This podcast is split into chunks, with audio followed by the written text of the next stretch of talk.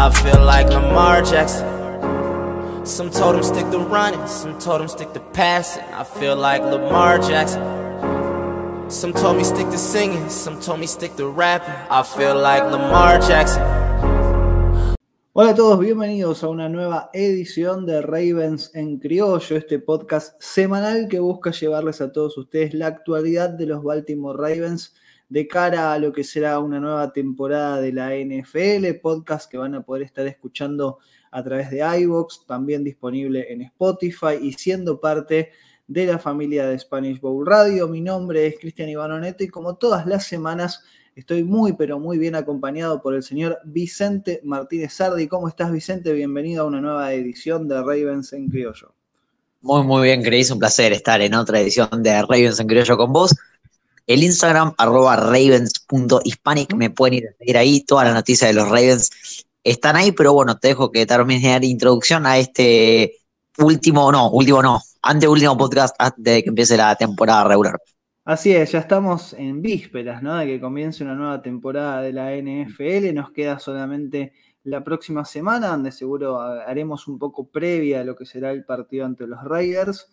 Pero bueno, en esta edición en particular tenemos que hablar de varias cosas, empezar quizás con algunos movimientos que se fueron dando alrededor de la franquicia, por ejemplo, que John Wade, este esquinero, si no digo mal, se termina yendo a New England eh, en un intercambio. No, no fue el único movimiento, pero sí fue el primero, ¿no, Vicente? Sí, sí. Muchos, me, incluyo, choqueados por el trade de John Wade a los Patriotas de Nueva Inglaterra, porque Sí, es verdad que es un, un jugador que seleccionamos en la quinta ronda, pero que todos sabíamos que un año antes de eso, él era un prospecto de primera ronda, solamente que jugar en el outside, jugar eh, contra un receptor uno a uno, no se le hizo una tarea fácil y perdió mucho, mucho terreno. Era un tipo que sabíamos que tenía mucho potencial, ¿no? Y nos gustó, nos gustó a todos el pick realmente. Pero evidentemente, o creo yo por lo menos, la, profundidad de la posición es muy grande, en esa, es lo que nosotros estuvimos hablando en los últimos podcasts, es muy, muy grande la, profundidad. Baltimore dijo, seguramente las cosas no, no funcionó muy bien en Baltimore, porque si no, no, hubiese hecho, no, hubiésemos hecho este trade y posiblemente hubiese sido cortado, entonces dijeron, bueno, por lo menos vamos a conseguir algo a cambio. Sí, y lo que consiguió a cambio lo tenés a mano como para que la gente lo sepa, más allá de que eh, ya está disponible en cada una de las plataformas, que, bueno, en tu Instagram y demás. Sí, sí, cómo no, cómo no. Eh, dimos a John Wade y, a John Wade por una séptima y una quinta. Una séptima y una quinta. Eh, la quinta es de 2023 y la séptima del próximo año.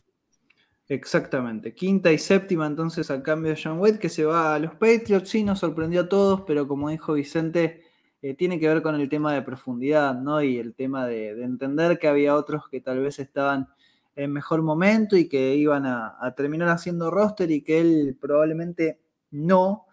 Parece que en ese sentido es entendible, no deja de uno pensar que, se gastó una quinta ronda en alguien que finalmente no, no va a estar en el, en el equipo, ¿no? Pero bueno, eh, es entendible el movimiento por esto que, que hablábamos recién. Como dije antes, no fue el único movimiento que, que hizo Ravens en estos días, sino que hubo uno muy reciente, muy pero muy reciente. Nosotros estamos grabando, grabando esto, perdón, eh, un martes, martes 31 de agosto a las 6 de la tarde, hora argentina, y se da el trade con los Giants por el guardia Ben Bredeson, que fue, eh, bueno, elegido hace muy poco también, y es eh, más una quinta ronda y una séptima, una quinta del 2022 y una séptima del 2023 a cambio de una cuarta de la próxima edición de draft con los Giants. ¿Este movimiento te sorprendió tanto como el de Sean Wade o lo entendés un poco más? Lo entiendo un poco más por el lado de que, digamos, es muy posible lo mismo, medio parecido, porque quizás hay profundidad también en la posición, está eh, Ben Cleveland, Ben Powers, y también lo mismo, quizás hasta no sea roster. Sí me parece raro el trade igual, porque estás dando un jugador, una séptima y una quinta y estás obteniendo una cuarta. Yo no, no, sé qué tan buen trade es, pero es, simplemente para conseguir un mejor valor de pick para el, próximo draft. Pero bueno, digamos, tampoco es un trade que, me, que me enoja un montón o que me pone súper feliz, porque digamos que Ben Bredesen es un jugador que no, no estaba mucho en cancha. No, no estaba mucho en cancha. No es tampoco un lugar que esté tan bien ocupado, ¿no? por lo menos sabemos que fue un déficit de la temporada pasada, la línea ofensiva. Pero más allá de eso, me parece que, la búsqueda esta de, encontrarse con una mejor selección para el próximo draft termina seduciendo y que Ben Bredesen tal vez hasta iba a ser cortado, ¿no? Mm, es posible, es posible. Sí. Eh, si querés, si querés eh, termino de mencionar algunos de los movimientos. Dale. Eh, rápido, pero bueno, también último, un último trade que casi me lo olvido, que los Ravens mandaron al liniero ofensivo Greg Mans a los Dolphins, eh, un jugador muy, muy parecido o hasta peor que Ben Bredesen en cuanto a lo más probable es que no haya que no fuera a ser roster por una séptima ronda, nada demasiado importante.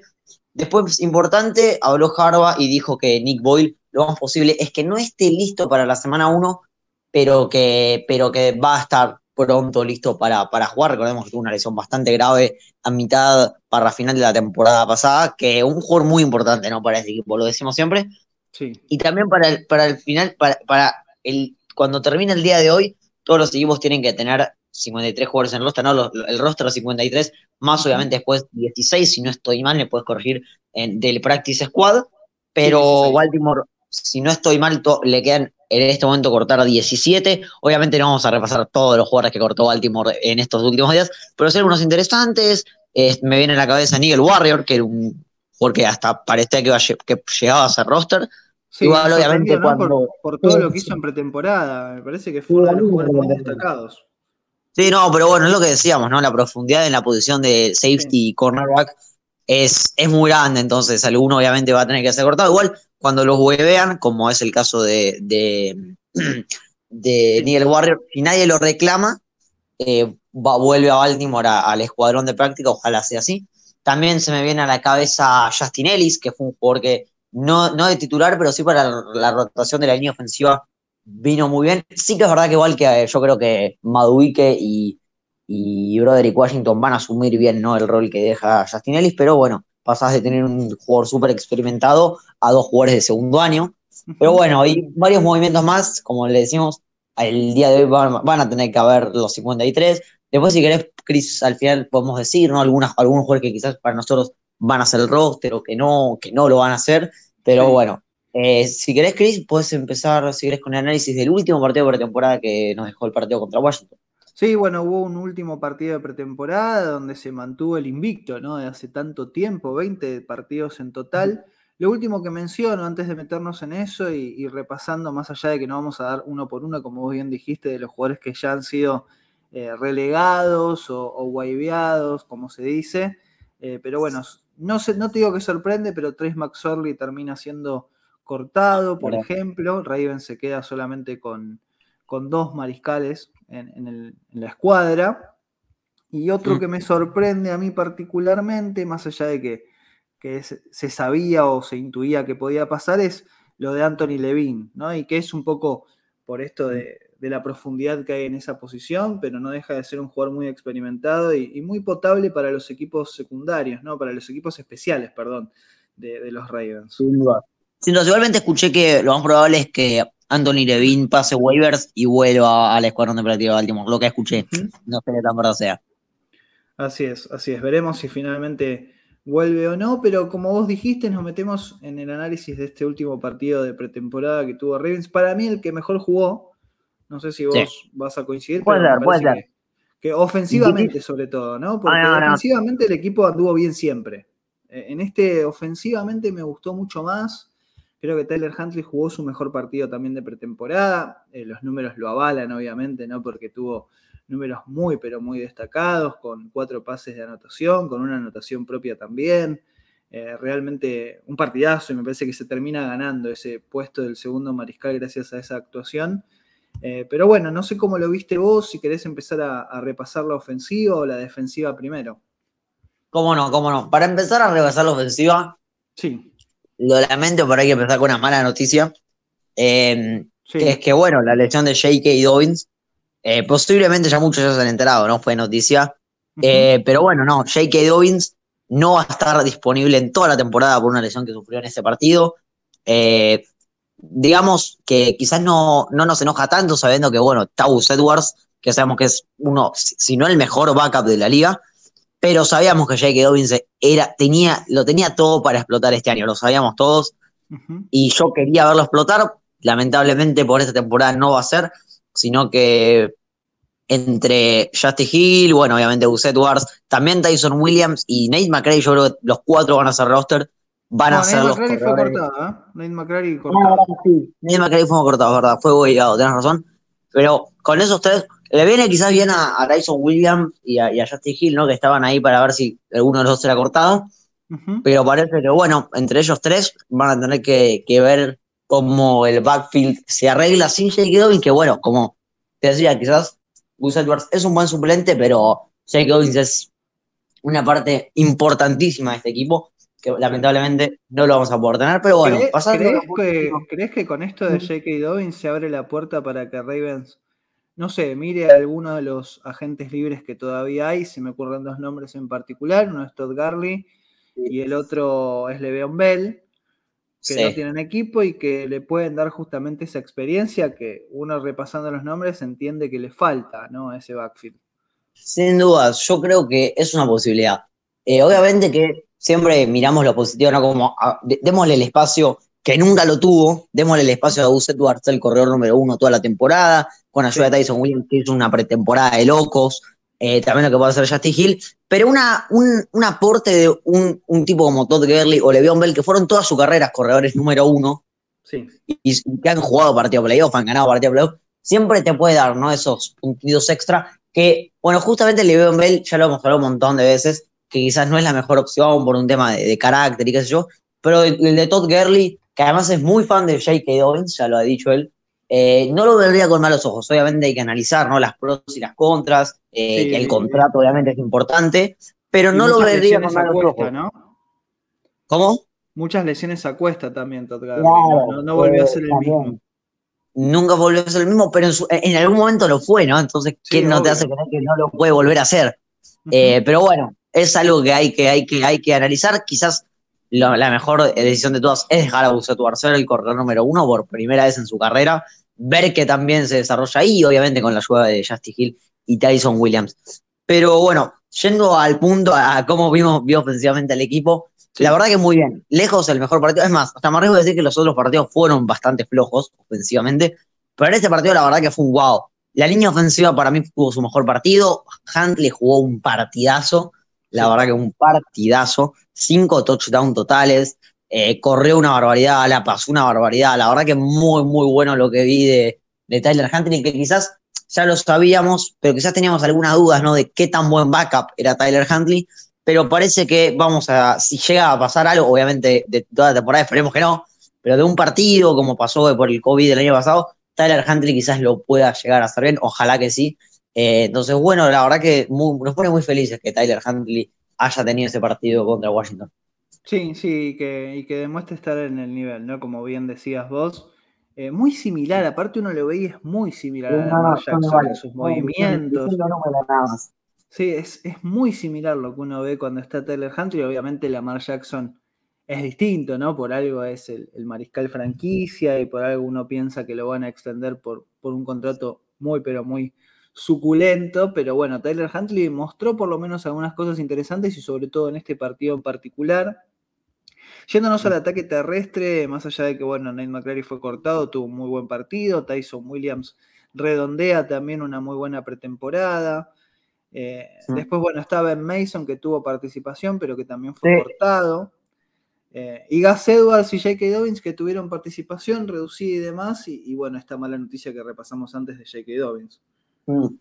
Eh, bueno, y gran partido de los receptores también, ¿eh? lo, más destacado fue Tyler Huntley, porque además vimos a los jugadores que habíamos pedido todo el, toda la pretemporada, lo vimos mucho a James Projet, que hizo un atrapadón de touchdown, lo vimos bastante a, David Bernay, lo vimos a Benjamin Victor también, eh, que fue el mejor receptor, jugador que, si no estoy mal, lo contratamos este offseason como agente libre, ¿no? un, un jugador que no estaba sin equipo hace ya unos meses y sorprendió mucho eh, hay gente que hasta habla que puede llegar a ser roster. Eh, lo cortaron igual, eh. lamento decirte bueno. que, que lo cortaron. Practice Squad, ¿por qué no? sí, ¿por qué no? Entonces, realmente sorprendió, obviamente esto en Sevilla de que Tyler Hunter con un partidazo pudo pasar mucho la pelota y encontró estos jugadores, ¿no? Quizás me hubiese visto un touchdown de Tyler Wallace, aunque no tuvo mucho, mucha participación aparte de eso, pero la verdad que ofensivamente redondeó un partido de 10.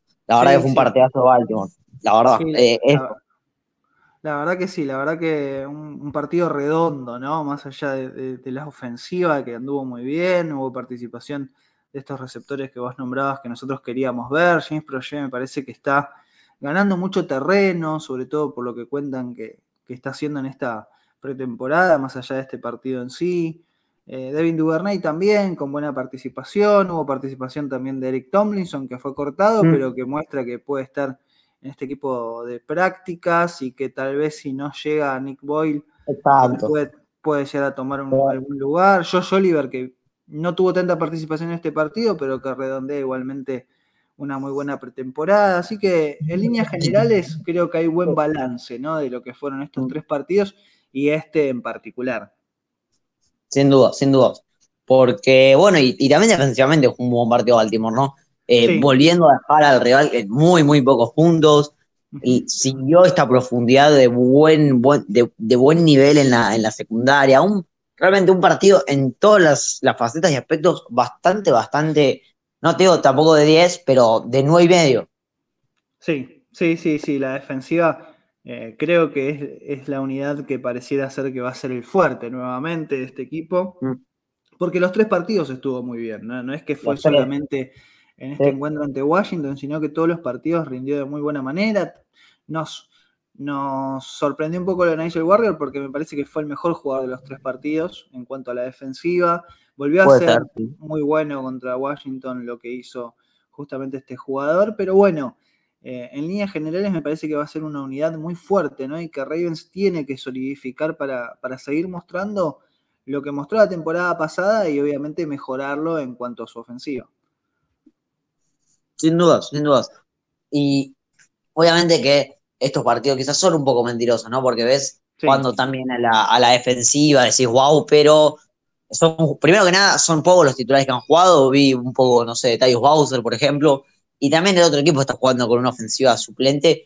Pero sí es muy, pero que muy importante estos partidos para ver la profundidad que tenés. Y Baltimore ha demostrado que tiene muy buena, y me arriesgo a decir en todas, quizás alguna que otra un poco más floja, pero en todas las posiciones tienen mucha profundidad. En bueno, en la secundaria ya lo dijimos, en los linebackers hay mucha, en la línea defensiva también hay mucha profundidad. Bueno, los receptores ni hablar, ¿no? Porque seguramente haya algún corte. Eh, ahora hay que ver, por ejemplo, si Miles Boykin va a ser cortado. La gente, he escuchado que quizás no, porque es una, una realidad, es que Miles Boykin es el mejor bloqueador de todos los receptores de los Ravens, que no es menor para el juego de Baltimore, no es menor lo que bloquean los receptores. Y no es menor tampoco teniendo en cuenta lo de Nick Boyle y que no va a poder estar en la primera semana. Exacto. Nick Boyle no, está, no estará la primera semana, quizás hasta alguna más, dos o tres. Y, Nick Boyle sacando, al, obviamente, a la línea ofensiva es el mejor bloqueador de tu equipo. Entonces, es importante tener este tipo de jugadores como Mike Boyle, que quizás no es lo mejor atrapando la pelota, no ha hecho grandes actuaciones, pero si él bloquea bien y quizás, aunque haya jugado bastante bien, no sé, por ejemplo, James Projet, eh, no, igualmente no lo veo siendo cortado James Projet, pero doy el ejemplo de él puede ser cortado en proyecto. Pero bueno, vamos a ver eso al fin de este día, cómo termina quedando el roster de los Ravens. Pero sí, la verdad que veo mucha profundidad. Van a, en algunas posiciones, como digo, va a ser difícil a quién cortar, a quién no. Por ejemplo, la edición de Nigel Warrior no debe haber sido una fácil. Pero bueno, es lo que hay. Y, seguramente muchos de estos jugadores que quizás nosotros vimos tan bien vayan a volver al escuadrón de práctica. Así es, y justamente con eso que decís, para ya ir finalizando el programa. Eh, cuando este programa justamente esté disponible para que lo escuchen, seguro que ya va a estar el roster definitivo del equipo. Y quiero saber si te animás a decir cuáles pueden llegar a ser algunos, por lo menos, de los que, sean cortados para ya llegar a este número ideal. Eh, bueno, ya hemos repasado algunos de los que fueron cortados y tenemos obviamente acceso a, saber cuáles son todos ellos. De los receptores, bueno, dijimos Benjamin Victor y Jalen Moore fue cortado, igual que Dion Kane. Eh, pero bueno, sabemos que tal vez alguno más, se vaya. Ambos, dos, esos dos, Jalen Moore y, Victor, por la pretemporada que tuvieron, obviamente si nadie los reclama, sin duda los veo, haciendo jugadores de práctica, los dos. Sí, sí, sí, yo creo lo mismo. Creo lo mismo de ellos dos, creo lo mismo eh, de Nigel Warrior, creo lo mismo de Trace McSorley, por ejemplo. de Eric Tomlinson, me parece que son, son jugadores que pueden llegar Y, con, lo, bueno, Murphy fue cortado también. Pernell Murphy también fue cortado, sorpresivo también la, la de Pernell Murphy, pero igual ya ahora más, más, que nada obviamente podía aportar algo, pero más que nada lo que nos gustaba de Pernell Murphy era su liderazgo, ¿no? Sí. Eh, y lo que tenía, eh, uno de los líderes de la defensiva realmente, Pernell Murphy, pero bueno, también, bueno, como decías, Travis McSorley, porque todos van a la, a la, temporada con al menos tres quarterbacks, incluyendo la, la escuadra de práctica, si no está complicado. Eh, pero bueno, vamos, como digo, un Titan seguro que va a hacer, aunque sea cortado ahora, seguro que va a ser llamado para el escuadrón de práctica por esto de Nick Boyle. Eh, sea Eric Tomlinson o sea también puede ser Bane, Mason, que fue, que fue, es un fullback, pero que puede jugar de Titan.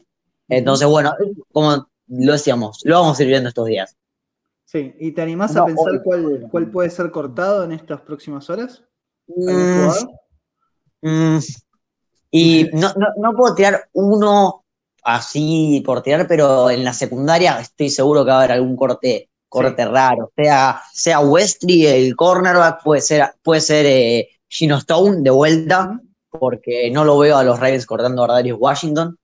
Eh, no sé, vamos, vamos a ver el día de hoy cómo, cómo termina eso. Y ojalá que los que sean así importantes cortados por un tema de profundidad, ejemplo Anthony Levine, ejemplo Nigel Warrior, ejemplo Víctor, Halo Moore, ojalá que nadie los reclame y puedan volver al escuadrón de práctica de los Riots. Ojalá, ojalá realmente porque queremos seguir teniendo un equipo competitivo y para ser competitivos necesitas también que los que no están al frente mm. sean importantes, así que bueno, veremos cómo se termina de dar estos movimientos del roster, veremos cómo se empieza a palpitar ya la semana 1 de la NFL, pero bueno, ya tendremos tiempo para charlar de todo eso y más seguramente, así que Vicente, te agradezco nuevamente como todas las semanas haber estado en una nueva edición de Ravens en Criollo, por supuesto que podés volver a dar eh, tu Instagram para que vayan a seguirte y para que se encuentren con toda la mejor información de los Ravens, así que será hasta la semana que viene.